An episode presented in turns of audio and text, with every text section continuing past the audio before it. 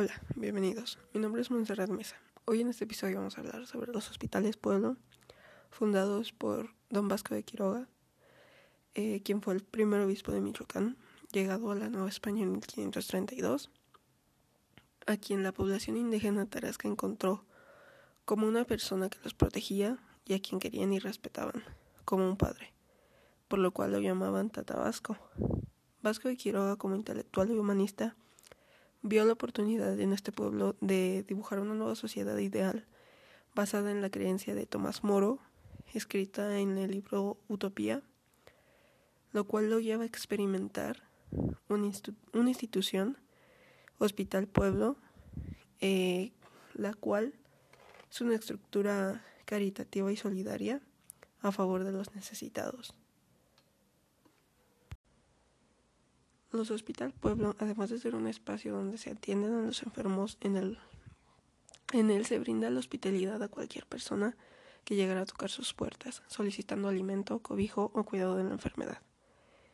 Don Vasco de Quiroga tiene como tarea principal en sus pueblos fundados la guardia y defensa de los indios a través de la enseñanza de arte. Esto para evitar un despoblamiento debido a la conquista. La importancia de estos hospitales pueblos es más que nada em, salvaguardar a los indios. Creo yo que actualmente podemos observar un tipo hospital pueblo dentro de México en el siglo XXI Em, en las casas de los migrantes. Tiene una crisis migratoria. Es un tema muy complejo, pero es interesante ver cómo estas casas de migrantes reciben a todos aquellos que llegan y se les brinda una cama. Es corto el tiempo que se les da adentro, pero pero es, es una ayuda muy grande que se les brinda. Es una de las cosas que veo actualmente. Creo que lo podríamos implementar generando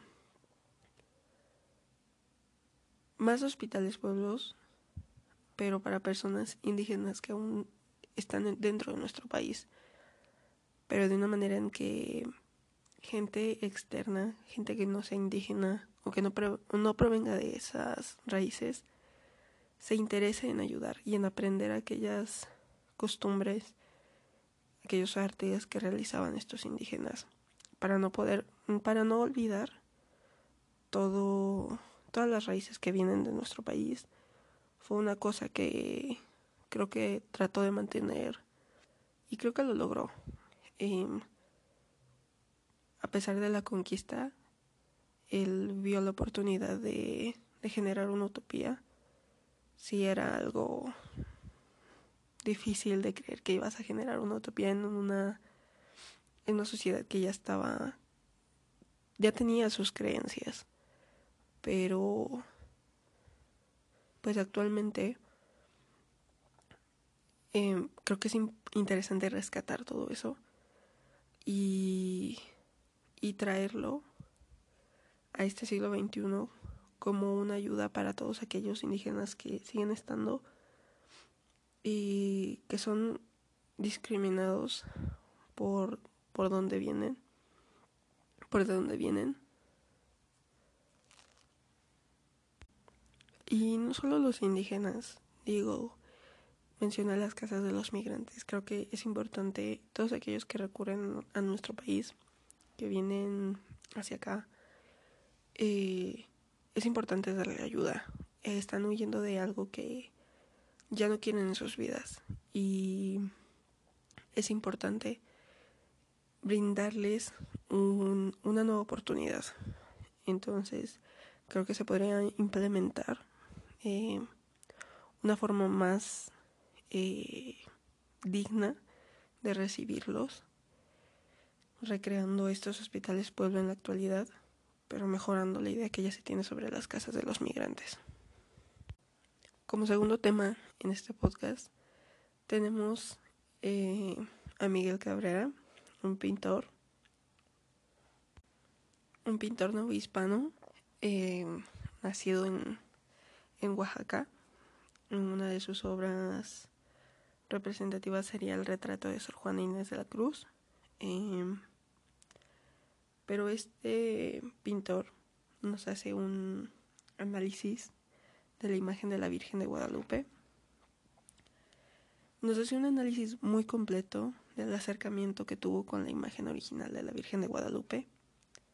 Miguel Cabrera, quien como pintor nos habla de su duración, los materiales con los que posiblemente fue hecha, desde el soporte, el lienzo, hasta los pigmentos o hilos que conforman esta pintura, o posiblemente la conforman.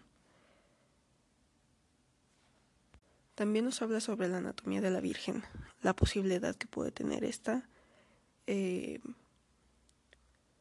cómo fue pintada, cuáles son, lo hace con medidas de referentes que él ya tiene como pintor.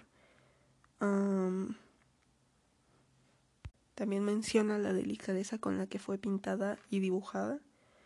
Pero el punto más importante de este análisis eh, que es lo que acabo de mencionar, es muy resumido, pero nos hace un análisis totalmente detallado acerca de, de lo que él pudo observar en este acercamiento. Em, el punto más importante es que el pintor eh, llega a creer en ese milagro de la aparición de esta imagen, ya que por sus conocimientos cree que en ese entonces no fue posible que esta pintura haya sido realizada por un humano, y que lo, la prueba que, que tiene él es que jamás en ese entonces se pudo recrear esa pintura por los detalles y por los materiales con los que fue hecha. También hablaré un poco sobre el diseño editorial que tiene este escrito. El diseño editorial es muy interesante por el uso de las mayúsculas en cada, en cada episodio el primer renglón se utilizan mayúsculas. Tenemos eh, la primera letra, la capital, con mayúscula, pero eso lo seguimos utilizando. Pero creo que actualmente no se ve eso de la primera línea del primer párrafo em, en mayúsculas. También tenemos las sangrías eh, que dan un espacio, un respiro al texto para poder leerlo. Pero también es muy interesante el cambio de la S en algunas de las letras eh, por un estilo de F en palabras y por supuesto el acomodo del texto. Eh, podemos observar en, en el final de lo que escribe Miguel Cabrera que toma la vertiente de hacer un triángulo invertido con las palabras. Es muy interesante ver esto y pues más que nada ver ver la evolución de algunas letras que conformaban las palabras de ese entonces. Pues esto ha sido todo. Eh, hablamos sobre el, el análisis de la imagen de la Virgen de Guadalupe que hace Miguel Cabrera, muy completo, eh, y la importancia de los hospitales pueblo y cómo podríamos traerlo al siglo XXI. Una gran idea de don Vasco de Quiroga, eh, retomando la utopía de Tomás Moro. Y pues eso es todo. Mm, adiós.